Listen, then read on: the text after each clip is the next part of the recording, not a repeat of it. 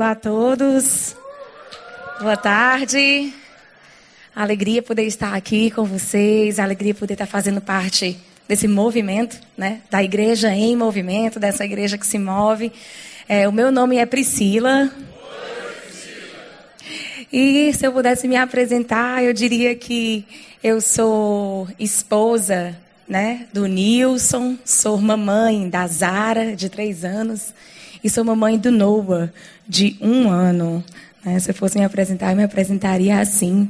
É, sou formada em jornalismo, mas hoje vim convidada é, para falar como vereadora da cidade de Fortaleza. Não sou, não sou cientista política, né? não sou uma teórica, né, dos assuntos políticos, mas como vereadora estou vivenciando é, há pouco tempo né, essas questões na prática. Então, talvez hoje a minha função aqui seja compartilhar com vocês esses desafios realmente na vida prática da política. E, como eu falei, é, o, meu, o tema do, do meu assunto é fé na política. E isso tem tudo a ver comigo, é, porque eu acredito que muitos aqui, igual a mim, foram criados dentro da igreja. Para vocês terem noção, eu sou quarta geração de pastores. Então, meu bisavô, meu avô, meu pai e meu esposo, olha só né? Então, realmente, a igreja foi uma influência muito grande, uma influência primeira na minha vida, né? Fui para a universidade, tive a oportunidade de morar fora, mas ainda assim, é, essa esse universo, né, que a gente experimenta dentro do ambiente da igreja, foi algo realmente inerente à minha formação intelectual, à nossa formação de visão de mundo, que eu acredito que muitos de vocês aqui também foram influenciados pela igreja, já, é, no sentido da visão de mundo, a forma como vocês passaram a enxergar as coisas, a forma como vocês passaram a formar os significados das coisas. E isso na nossa vida prática também tem um efeito. E eu vim aqui falar um pouco sobre isso, sobre a vida prática. Então, Priscila, porque como é que você foi parar na política? Como é que você foi parar na Câmara dos Vereadores? Como é que você deu um passo nesse sentido? E eu acredito que no, último ano, né, todos nós brasileiros fomos chacoalhados nesse sentido. Né? A, a nossa nação está vivendo realmente um, um tempo de, de, de, ebulição, de um terremoto, digamos assim, nas nossas certezas, na nossa certeza de paz, inclusive. E essa foi a minha primeira influência, a de, ah, meu Deus, o que está acontecendo? Né? Eu quero entender melhor, eu quero oferecer o que eu possa contribuir e não e eu vou ao longo aqui eu vou falar exatamente sobre isso, que a gente não contribui apenas com a plataforma política, mas nós temos milhares de plataformas que nós podemos utilizar para influenciar e restaurar o nosso pedaço de Brasil, que é aquele pequeno mundo que nos cerca enquanto indivíduos. E aí, a outra coisa também foi é, o encorajamento. Eu recebi dentro da minha igreja, dentro dessa minha comunidade que se reúne, assim como é, por exemplo, a Igreja Batista Central, que está aqui linda, reunida com um alvo, com um propósito, né? Para juntos, num mesmo propósito, caminharem e alcançarem objetivos maiores na cidade de Fortaleza, que é a missão dessa igreja local. É, da mesma forma, a minha comunidade me encorajou, disse: olha, a igreja também precisa ocupar esse espaço. Olha, alguém que represente a, a, a, a nossa cosmovisão cristã, religiosa, também precisa ocupar um espaço. E nós estaremos com você. E eu me enchi de coragem e fui. E tem que ter coragem. Sabe por quê? Porque a gente aprende desde pequenininho, sabe o que? A gente aprende desde pequenininho que religião e política não não se mistura. Eu aprendi assim. Eu aprendi desde pequena, não sei nem como eu aprendi, mas é fácil localizar aqui na minha cabeça esse comando que eu obedeci de que religião e política não se misturam. Então, como cruzar essa fronteira proibida? Né? É uma fronteira proibida, porque parece que se você tem uma crença, tem uma fé, você não pode estar na política. Se você é cristão, você não pode nem contribuir, nem se envolver, nem participar de nenhum assunto político. Né? E o desafio foi justamente também essa mentalidade, a começar a mentalidade minha própria, a minha mentalidade, como também a mentalidade que me cercava, né, do meu meio humano em que eu estava inserida. Eu não estou enxergando o cronômetro. Ah, tá aqui. Ótimo. E agora? Né? E agora? Então eu quero compartilhar com vocês como é que está sendo cruzar essa fronteira que antes era proibida para mim e por que ela se tornou proibida, né? Por que a gente realmente separou a caminhada política da caminhada religiosa? E a gente pode aqui é, pensar, e dá para a gente deixar de ser religioso? Né? Religioso no bom sentido né? religioso da nossa cosmovisão, da nossa é, visão de mundo de religio, é, religiosa, de alguém que recebeu uma revelação especial. Será que dá para a gente entrar em um trabalho e deixar de crer no que a gente crê? Será que dá para a gente entrar em um ambiente e a gente simplesmente deixar de ter a nossa visão de mundo inerente a cada um de nós? Será que dá? Né? E aí eu lembro, lembrei de uma frase de Calvino, onde ele diz o seguinte: não existe uma polegada sobre a terra que não seja propriedade de Deus.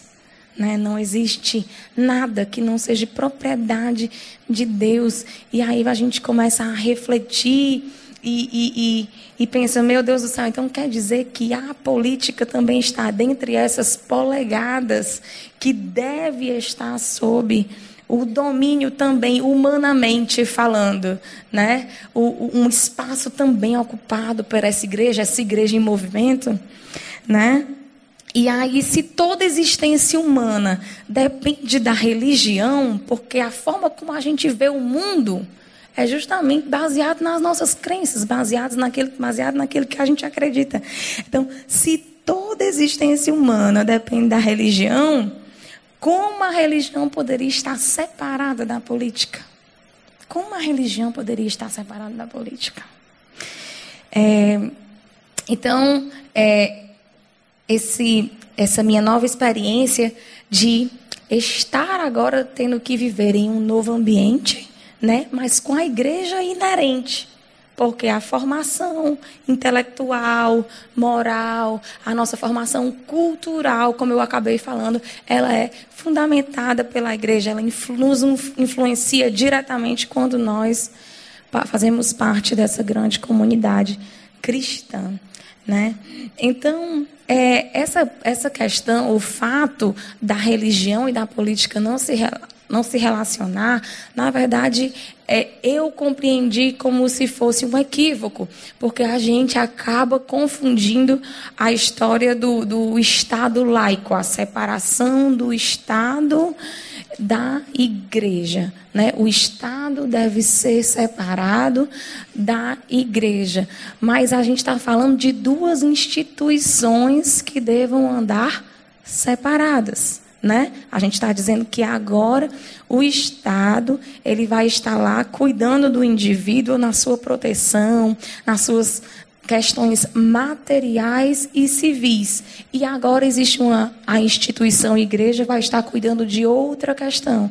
A instituição igreja estará cuidando da questão íntima, da questão moral, da questão ética do homem. Então a gente está dividindo as instituições, mas nós os indivíduos, nós não conseguimos deixar de ser religiosos e não conseguimos deixar de ser políticos. Porque nós temos os nossos direitos civis quando nós nascemos. Então, como separar? É, eu sou agora um indivíduo religioso, saí da igreja, agora não sou mais. Né? Então, a religião e a política, ela andam juntos. E a gente pode ver quantas contribuições, né? quantos avanços a religião trouxe para algumas conquistas políticas. Como, por exemplo, é, até o doutor Glauco falou aqui no começo, professor Glauco, falou sobre a nossa civilização, a civilização ocidental. Né? Ela é influenciada diretamente por três questões, que é a forma de pensar grega, a, o senso de justiça e do direito romano e a questão ética judaica cristã. Então, essa nossa perspectiva ética cristã, ela é um pilar da civilização ocidental. Sem ela não existiria Ocidente. Sem ela não existiria sequer civilização. Então, olha a que ponto a religião influencia né, na forma como é, grandes construções humanas né, se deram, como, por exemplo, a civilização ocidental. As nossas bases morais são influenciadas, sim, pela religião. Os nossos alicerces intelectuais também são influenciados pela religião. Os direitos fundamentais, como a gente estava falando aqui há pouco, os direitos humanos, liber, as liberdades fundamentais, o conceito da dignidade humana, o conceito de que o ser humano é um ser livre, tudo isso vem de um conceito religioso. Eu lembro até da Existe um, um, filme maravilhoso, acho que é Amazing Grace, o nome do filme também, que fala sobre a história real de um homem que influenciou por completo o início da luta contra a escravidão, contra a escravatura, começa de uma atitude, de uma militância dele próprio. E ele era um religioso, e essa música Amazing Grace, maravilhosa graça, né?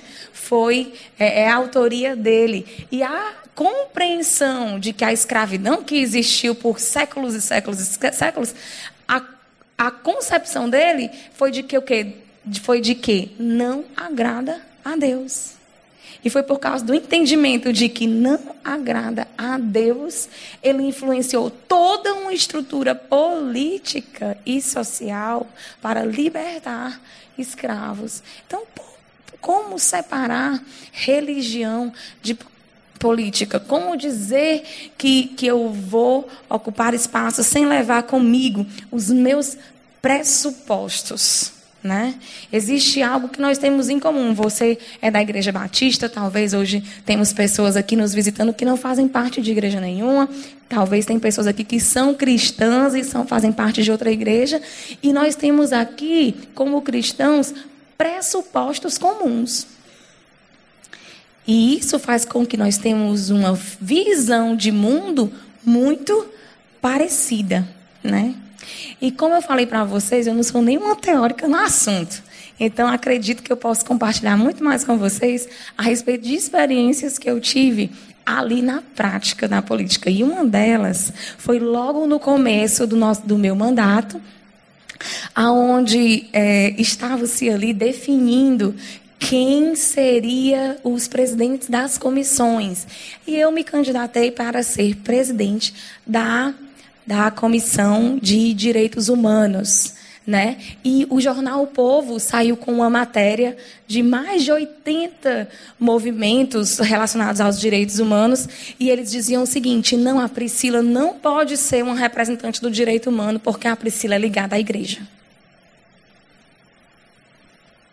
Então, veja só a mentalidade que nós estamos vivendo hoje. Nós estamos dizendo que existe uma supremacia de cosmovisão. Não, essa pessoa tem uma cosmovisão religiosa, então ela é menos capaz. Então ela é menos merecedora da participação da democracia.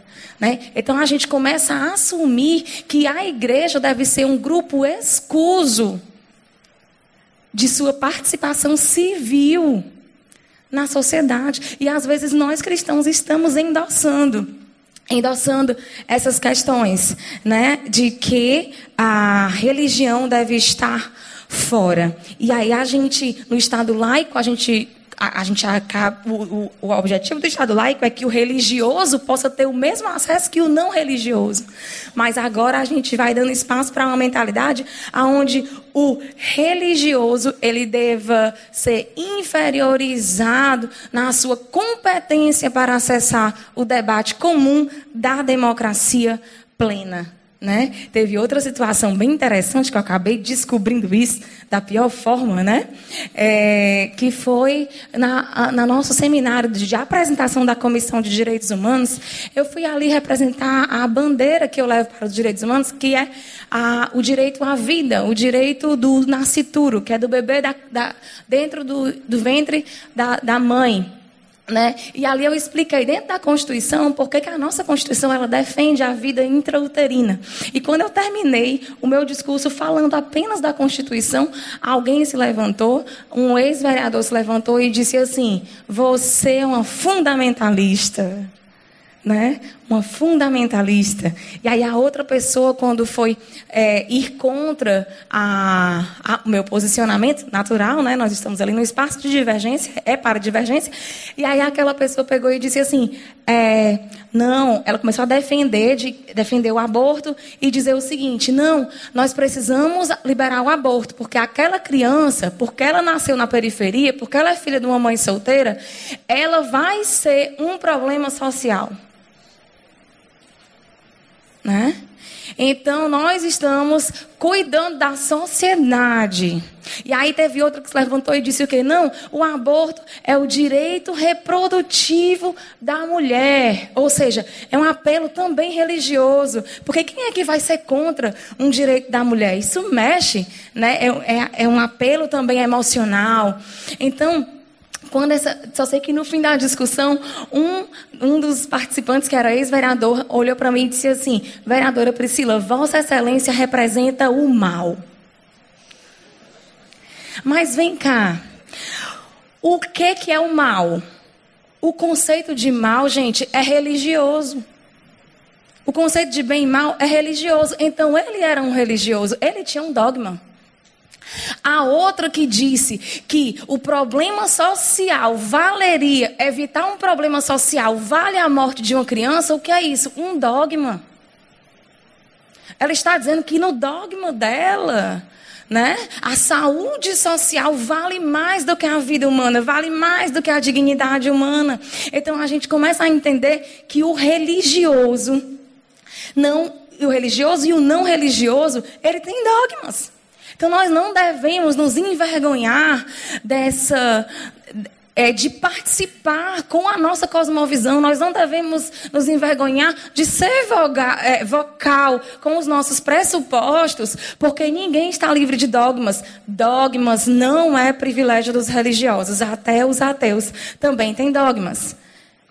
E sobre a participação da igreja em diferentes esferas sociais, eu queria passar agora um vídeo, um vídeo que bombou no YouTube, que é, que é uma fala, inclusive, do pastor André Valadão. Tem como soltar aí? Ele foi levar o Dallagnol lá para a igreja dizendo, dele. Eu falo com você essa noite, chega de tolice. Vamos dizer? Chega de tolice. São 16 anos que eu tenho a graça de Deus, Deus tem me dado a graça de estar aqui na igreja pastoreando voluntariamente e é um prazer muito grande. Culto fé, já são aí mais de 15 anos que esse culto acontece e tem sido uma grande benção. Mas os irmãos não entendem aqui, talvez, a força que eu tive que fazer para estar com vocês essa noite, devido à, à tristeza e à decepção que eu tive com vocês na terça-feira passada. Os irmãos não têm ideia a vergonha que eu passei com a movimentação no culto de tantas pessoas indo embora na terça-feira passada. A atitude da falta de educação de vocês, falta de respeito, falta de interesse, e, e eu não quero que ninguém saia, por favor. A atitude que vocês tiveram terça-feira passada me fez repensar em ter o prazer de estar aqui com vocês na terça-feira. Foi uma atitude completamente infantil, sem educação. Uma, uma, uma atitude que, que, que, de desprezo, uma postura que eu, que, eu, que eu fiquei pensando comigo, quem são essas pessoas que frequentam esse culto? Qual que é o seu interesse de estar aqui nesse culto? Você está fazendo o que aqui nessa igreja? Eu falo com amor com vocês, pode ter certeza que eu falo com amor. O que aconteceu terça-feira passada nessa reunião, eu espero que não aconteça nunca mais nos próximos anos na terça-feira. Vocês foram sem educação, desrespeitosos, absurdamente egoístas. tiveram uma atitude completamente irreverente com a pessoa que veio nessa igreja. Em mais de 15 anos de culto fé, a pessoa mais importante, humanamente dizendo, foi a pessoa que pisou nesse culto terça-feira passada e subiu nesse altar. É um procurador da República de 36 anos de idade, com uma formação em Harvard. Um cara que tem mudado a história do Brasil através da Lava Jato, que é de interesse direto no teu bolso, meu irmão. Mais de 70% de vocês que estão aqui hoje estão passando dificuldade financeira e estão vindo na igreja pedindo a Deus ajuda. Estão com problema de dinheiro e estão vindo na igreja pedir a Deus ajuda. Aí vem um cara, um batista, quem é batista? Eu sou batista. Vem um batista, crente, líder de célula, referência de Deus, 36 anos de idade, pisa nesse altar e você levanta e vira as costas. Você é um tolo, meu irmão. Você é um tolo. Se você quer a tua vida mudada, você tem que ouvir pessoas que não ficam apenas espiritualizando as coisas de Deus, mas trazem para a realidade cotidiana da vida o que muda a história da humanidade. Eu falo com amor para você.